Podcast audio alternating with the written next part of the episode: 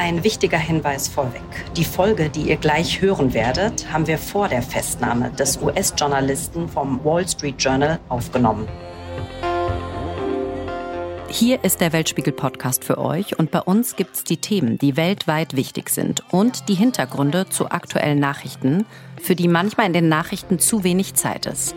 Deshalb gibt es unseren Weltspiegel-Podcast und wir sprechen jede Woche mit den ARD-Auslandskorrespondenten und den ARD-Auslandskorrespondentinnen und Experten eine ganze halbe Stunde lang. Ihr findet uns auch in der ARD-Audiothek. Ich bin Janina Werner. Schön, dass ihr heute dabei seid. Der Weltspiegel wird 60 Jahre alt. Seit 60 Jahren also berichten ARD-Auslandskorrespondenten und Korrespondentinnen über spannende Geschichten aus allen Teilen der Welt. Und das könnt ihr nicht nur linear im Fernsehen gucken, sondern gibt's inzwischen auch digital bei Instagram, YouTube oder TikTok. Also der Weltspiegel geht mit der Zeit und verändert sich auch. Als aber noch nicht alle reisen konnten, also einfach überall hinfliegen, von überall ein Foto machen, da hat der Weltspiegel die Länder in die Wohnzimmer sozusagen gebracht, also direkt aufs heimische Sofa.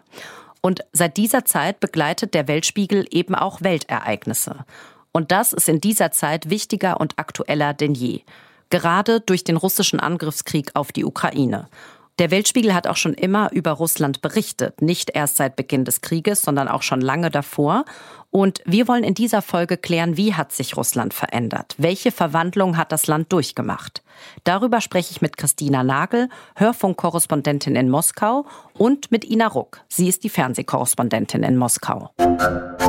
Diese beiden Frauen kennen Russland besonders gut, sind seit Jahren unterwegs und berichten über Land, Politik und die Leute in der ARD.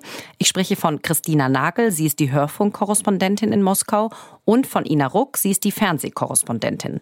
Und beide waren auch schon früher für mehrere Jahre im Land und ihre persönlichen Eindrücke will ich jetzt hören. Hallo, ihr beiden. Hallo, Janina. Hallo. Kann jede von euch mal zwei Dinge aufzählen, die nach all den Jahren euch immer noch an Russland faszinieren? Also bei mir ist es zum einen die Natur. Da fällt mir als allererstes natürlich Kamtschatka ein. Die Vulkane, die Ursuppe, die da brodelt, finde ich immer wieder faszinierend. Will ich immer wieder hin, muss ich immer wieder hin. Und das andere wahrscheinlich das Improvisationstalent der Russen. Also nicht nur, wie sie Sanktionen umgehen, sondern auch, wie sie manchmal sowas wie Spülmaschinen anschließen. Wenn dann der Stecker eben nicht hinter den Küchenschrank passt, dann wird eben das Ding mal direkt an den Stromkreislauf gelötet. Geht auch. Und bei mir ist es wahrscheinlich einfach diese riesige Weite des Landes. Also du setzt dich ins Flugzeug, fliegst zehn Stunden, steigst wieder aus und sie reden immer noch Russisch und du bist immer noch in Russland. Das ist einfach total faszinierend, finde ich. Und dann ist es auch das Land der wunderbaren Himmel. Also das ist schon völlig faszinierend. Abgesehen von Leuten, Sprache, es gibt schon immer noch auch ganz viele tolle Sachen hier.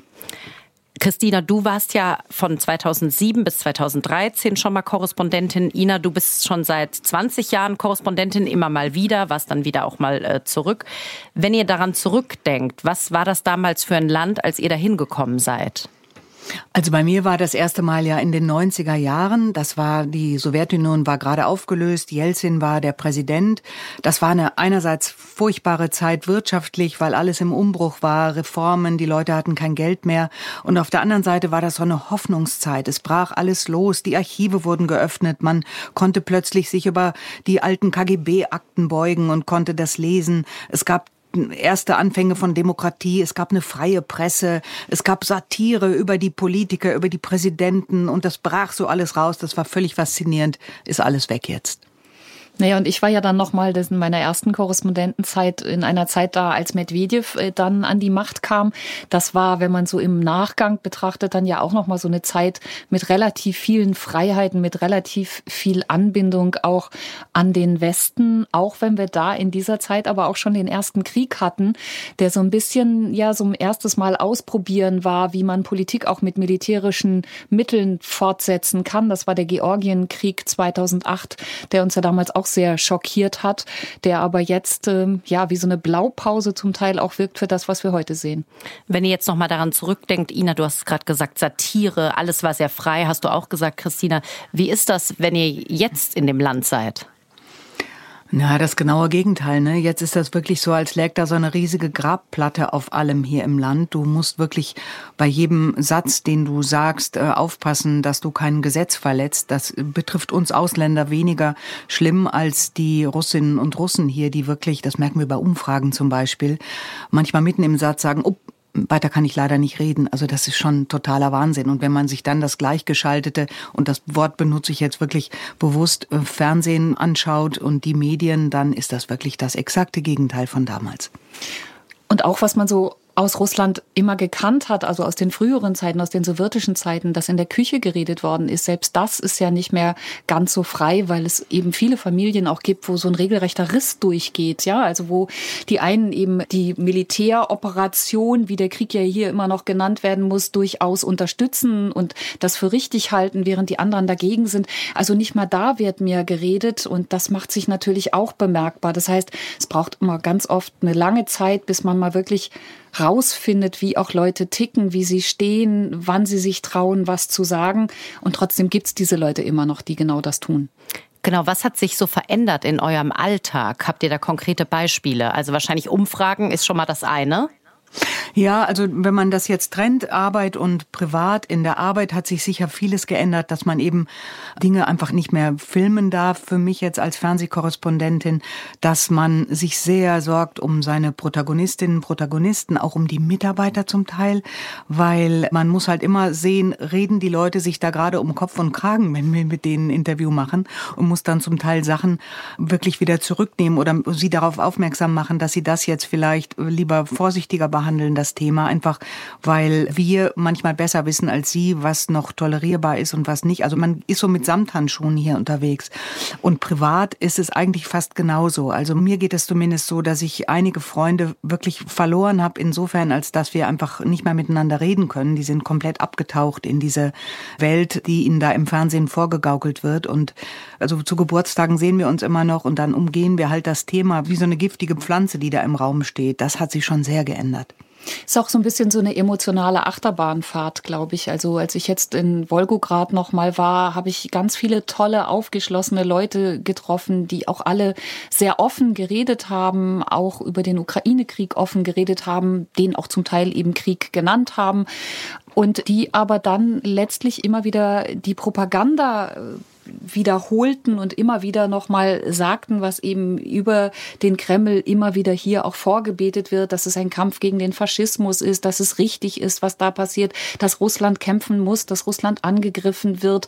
Und das ist zum Teil eben schwer auch, ja, damit umzugehen und letztlich geht es ja darum zu berichten, wie die Leute ticken und ihnen keine Vorträge darüber zu halten, wie sie es sehen sollten. Aber auf der anderen Seite ist es manchmal auch ganz schön schwer hinzunehmen und dann tut es auch wieder gut, wenn man dann sieht, wie, da sind wir wieder so ein Stück weit bei dem Improvisationstalent, wie dann doch Leute einen Weg finden, ihrem Protest vielleicht gegen diesen Krieg auch Ausdruck zu verleihen, indem hier nebenan im Park vor einem Denkmal einer ukrainischen Dichterin, die kaum jemand kennt, plötzlich Blumen niedergelegt worden sind, wo dann damit eben klargemacht wurde, hier nicht jeder ist dafür für diesen Krieg, nicht jeder trägt den mit. Ich wollte auch noch sagen, was einem auch noch mal so passiert ist, dass das ist dann schon fast, also da weiß man nicht, ob man weinen oder lachen soll, aber dass Leute einen bemitleiden und dass sie sagen, oh Deutschland, bei euch ist, ihr, ihr friert doch jetzt schon den ganzen Winter und überhaupt, ihr werdet überrannt von diesen Flüchtlingen Flüchtlingen aus arabischen Ländern. Das ist doch furchtbar, was da bei euch passiert. Das ist halt auch Wiedergeben der Propaganda, wo man wirklich die ganze Zeit nur gesehen hat, dass in Deutschland die Straßen voller Protest sind, weil man nicht mehr heizen darf. Der Waschlappen war hier ein Riesenthema ah, zum Beispiel. Ja. Ne, und dann weißt du gar nicht mehr, was du dazu sagen sollst. Genau, wie reagiert ihr denn darauf? Oder wie reagierst du, Ina, wenn dir das gesagt wird? Naja, also Christina hat das ja ganz richtig eben gesagt. Wir sind ja hier nicht da, um die Leute irgendwie zu belehren. Äh, unsere Aufgabe ist, in Deutschland zu berichten. Aber ich stelle das natürlich dann schon so dar, wie ich das sehe und sage den Leuten, ich weiß jetzt nicht genau, was ihr da seht, aber ich sage euch, ich war gerade in Deutschland und das ist so und so. Ich versuche schon gegenzuhalten, aber jetzt ohne irgendeine Mission, weil das ist ja auch gar nicht meine Aufgabe. Jetzt sprecht ihr ja beide Russisch. Ihr habt auch schon gesagt, Freunde und Bekannte habt ihr gefunden. Wie war das früher einfacher oder wie ist es jetzt? Oder war es früher vielleicht auch schwierig, Kontakte zu knüpfen? Naja, ich glaube, also der Job ist schon sehr fordernd, dass es nicht immer so einfach ist, wirklich Freunde zu finden, weil man einfach oft im Büro sitzt und oft arbeitet, auch zu so Zeiten, wo man normalerweise sich dann treffen würde. Und die Russen sind so, ist mein Eindruck, so ein, sind so Menschen, die muss man so erst ein Stück weit auch für sich gewinnen.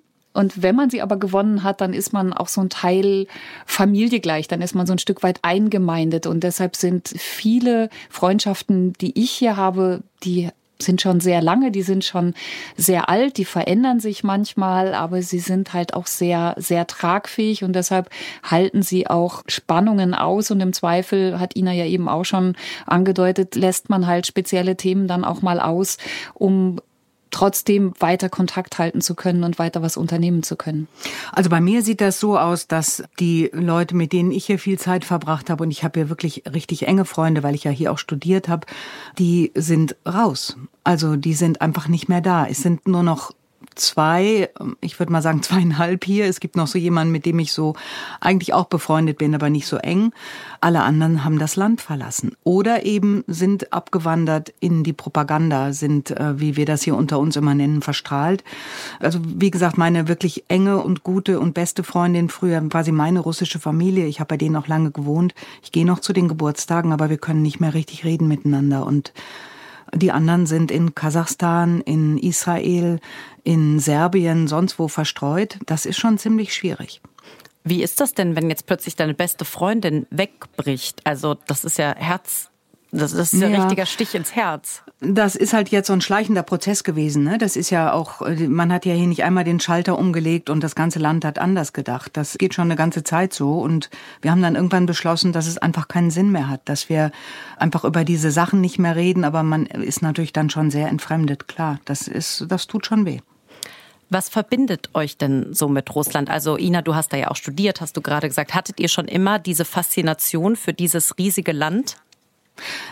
Also ich schon, einfach weil ich, ich habe in der Schule schon Russisch gelernt. Ich komme aus so einer Stadt in Westfalen, wo sehr viele russlanddeutsche Aussiedler waren und wo wir dann in der Schule das sehr früh auch schon als Unterrichtsfach hatten. Und mich hat immer schon die Sprache fasziniert, die Literatur, schon auch die Leute, die Gastfreundlichkeit. Das ist ja schon eine sehr emotionale Bindung auch, die mich mit diesem Land verbindet. Trotz aller Rückschläge jetzt. Manchmal denke ich, das ist wie so eine Ehe, die kurz vor der Scheidung steht, weil ich da so viel Emotionen drin habe in diesem Land. Land, in meiner Beziehung zu diesem Land.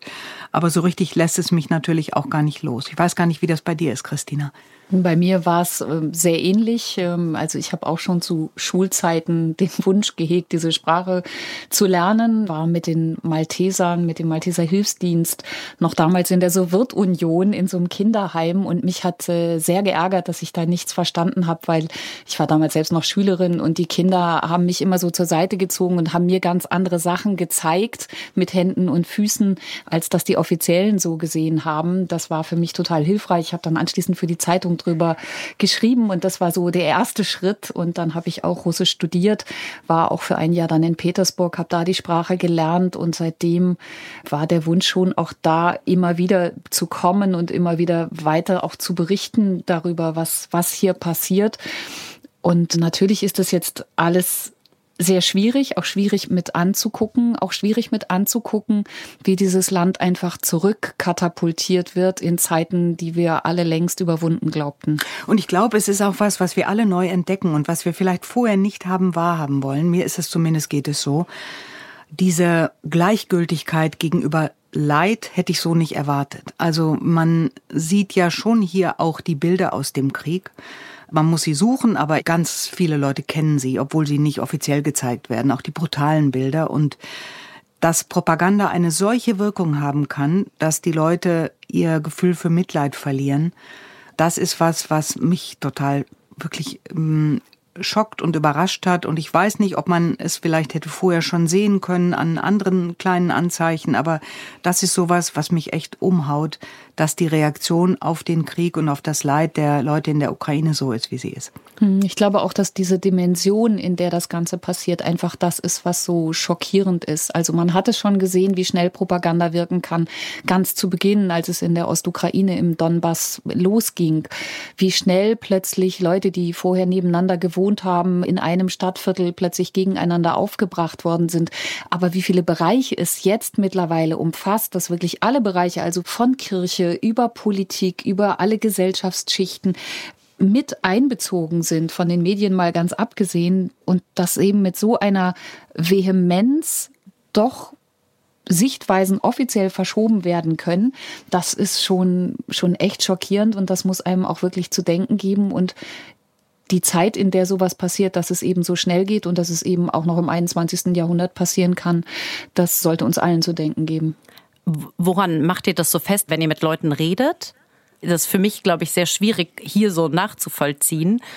Ja, schon. Also ich habe das gerade in, in, Gesprächen auch schon oft gehört, dass ich habe am Anfang immer versucht, als der Krieg gerade ein paar Wochen alt war und die Leute gesagt haben, unglaublich, die Faschisten da und man muss da doch was machen und die greifen uns an und ich habe dann gesagt, Leute, ich war da, als der Krieg begann. Ich bin nachts in Kiew wach geworden, weil es da gerumst hat.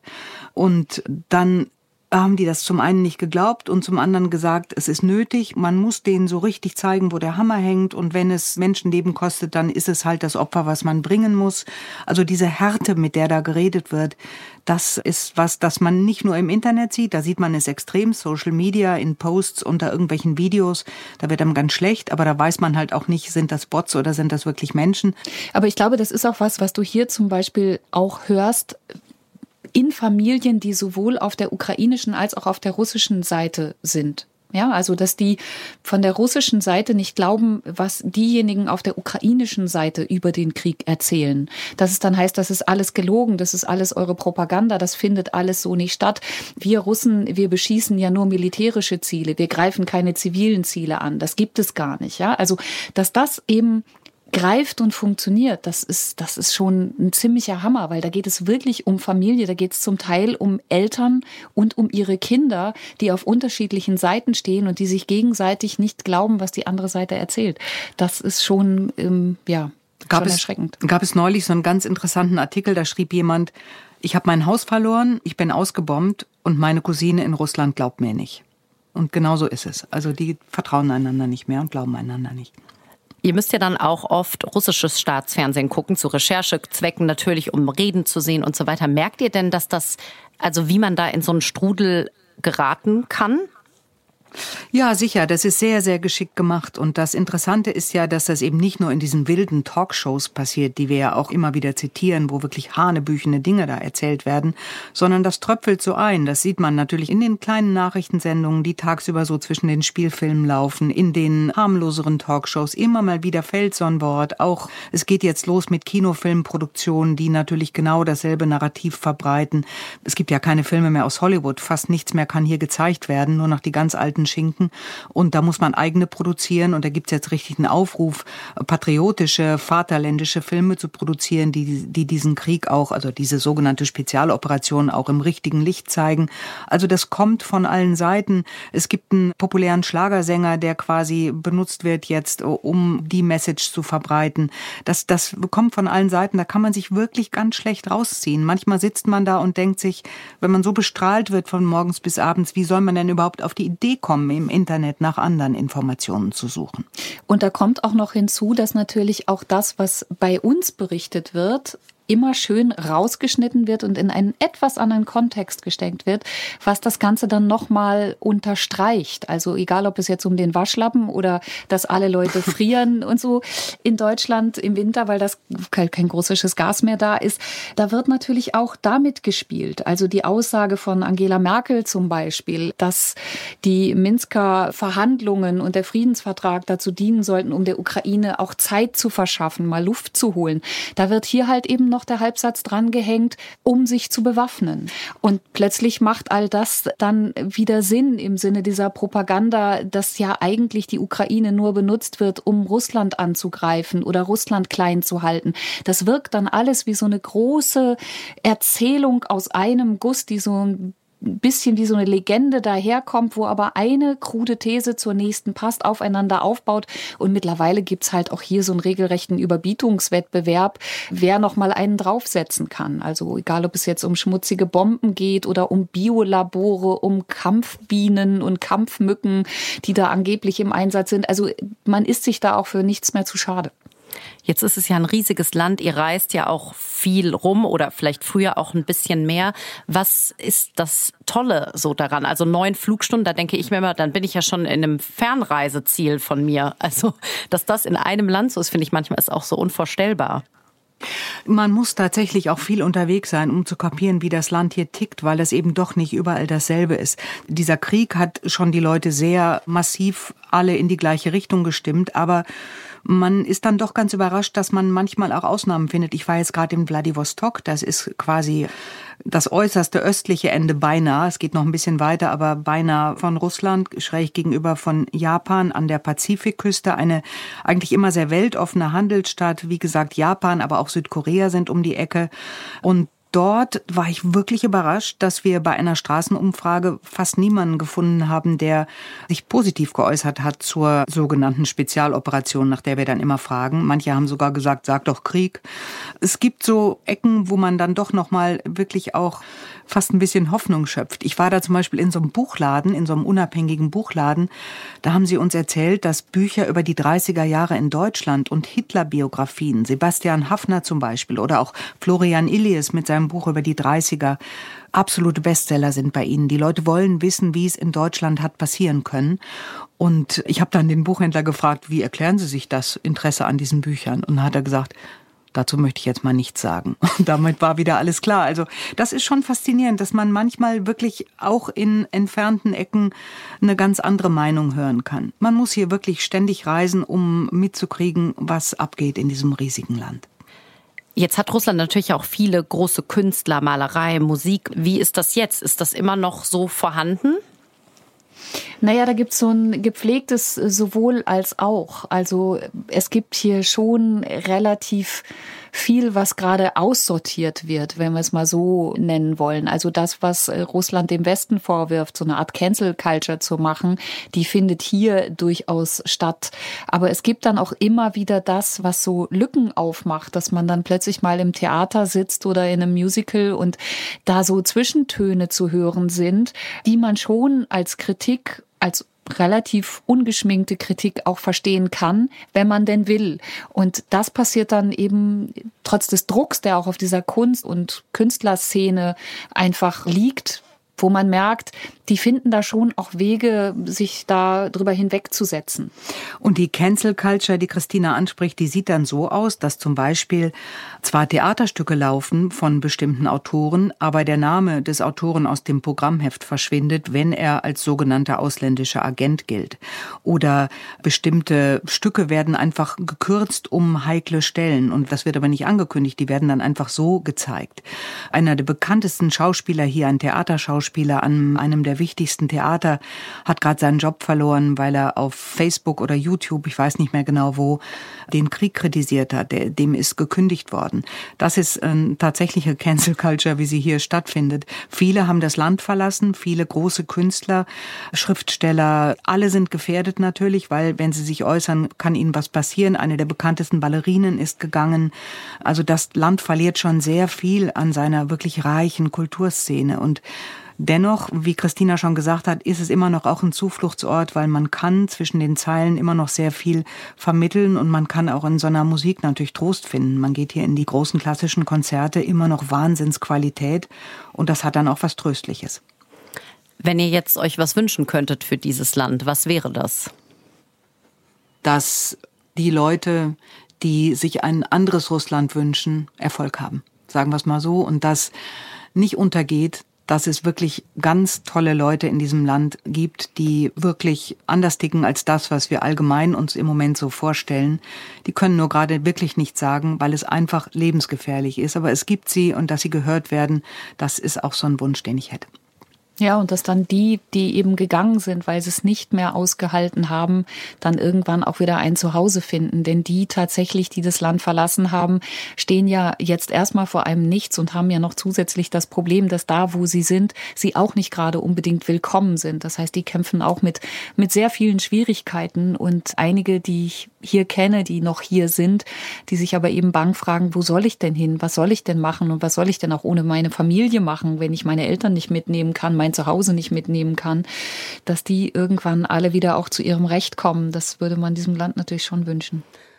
Danke, Christina, bis hierhin schon mal. Gerne. Mit Ina spreche ich jetzt noch ein bisschen weiter, denn der Weltspiegel wird ja 60 Jahre alt. Und gerade haben wir eben gehört, dass Ina Ruck seit fast 20 Jahren aus Russland berichtet. Und jetzt will ich noch mal kurz mit ihr darüber sprechen, wie sie zum Weltspiegel eigentlich gekommen ist. War das schon immer dein Ziel, für den Weltspiegel zu arbeiten oder bist du da so reingeraten? Also ich kannte die Sendung natürlich. Ich weiß jetzt gar nicht mehr, wann wir die angefangen haben zu sehen, aber ich habe sie natürlich gesehen und ich könnte auch, glaube ich, die alte Erkennungsmelodie noch vorsingen, wenn ich singen könnte. Die war schon was Besonderes. Und dann, wenn du Korrespondentin bist in Moskau, bist du natürlich auch Korrespondentin für den Weltspiegel, klar. Und das ist natürlich schon auch eine also mein erster Weltspiegel, das war schon sowas so, oh, ich mache jetzt einen Weltspiegel. Das war schon was ganz Besonderes. Weißt du noch das Thema oder um was es ungefähr ging? Ja, ich weiß noch das Thema und das war eine super Ehre, weil ich noch nicht mal Korrespondentin war. Ich war hier als Studentin in Moskau quasi angestellt im Studio Moskau als Übersetzerin und Mädchen fürs Grobe quasi. Und dann haben sie mich einen Weltspiegel machen lassen damals, weil einfach so viel zu tun war. Und das Thema war die letzte Wachablösung der Ehrengarde vor dem Lenin-Mausoleum. Das war damals von Jelzin abgeschafft worden. Jelzin war gerade Präsident geworden, hatte mit dem ganzen Sowjetkram aufgehört und das musste halt weg. Und ich bin da mit dem Kamerateam hingefahren. Damals durfte man noch auf dem Roten Platz drehen, geht heute nicht mehr. Und habe diese letzte Ehrenwache gedreht und die Leute befragt und habe dann einen ganz kleinen, drei Minuten langen Weltspiegel daraus gemacht. Den habe ich heute noch und das vergesse ich natürlich nie. Wie ist das denn, wenn du damals einen Beitrag gemacht hast und heute? Also es wird sich natürlich technisch sehr viel geändert haben. Technisch sowieso. Also damals hatte man natürlich ein viel größeres Team dabei und größere Geräte. Heute haben wir so eine Minikamera, die kaum noch auffällt. Und damals, wenn man das dann direkt nach Deutschland übertragen wollte, brauchte man einen riesen Übertragungswagen mit einer großen Schüssel drauf. Wir hatten hier auf dem Studiodach so eine, ich weiß nicht, wie viel Meter große Übertragungsschüssel. Und heute geht das per Handy wenn man im Ernstfall schnell was übertragen muss oder mit so einem kleinen Senderucksack. Das hat sich natürlich wahnsinnig geändert. Danke, Ina, dass du deine persönlichen und spannenden Eindrücke mit uns geteilt hast. Danke, tschüss. Das war's auch schon wieder mit dem Weltspiegel-Podcast für diese Woche. Wenn er euch gefallen hat, abonniert uns doch gerne und lasst uns gerne auch ein Sternchen bei der Bewertung da. Darüber freuen wir uns. Ihr findet den Podcast auch in der ARD-Audiothek. Wenn ihr mal Themen habt, die wir unbedingt mal machen sollten, Kritik oder Anregungen, schreibt uns gerne in die Kommentare bei Instagram, Facebook oder YouTube oder einfach eine Mail an weltspiegel.digital.ard.de. Ich bin Janina Werner. Redaktion diese Woche hatten Heribert Roth und Petra Schmidt-Wilting. Und der Redaktionsschluss für diese Folge war Freitagnachmittag, der 31. März.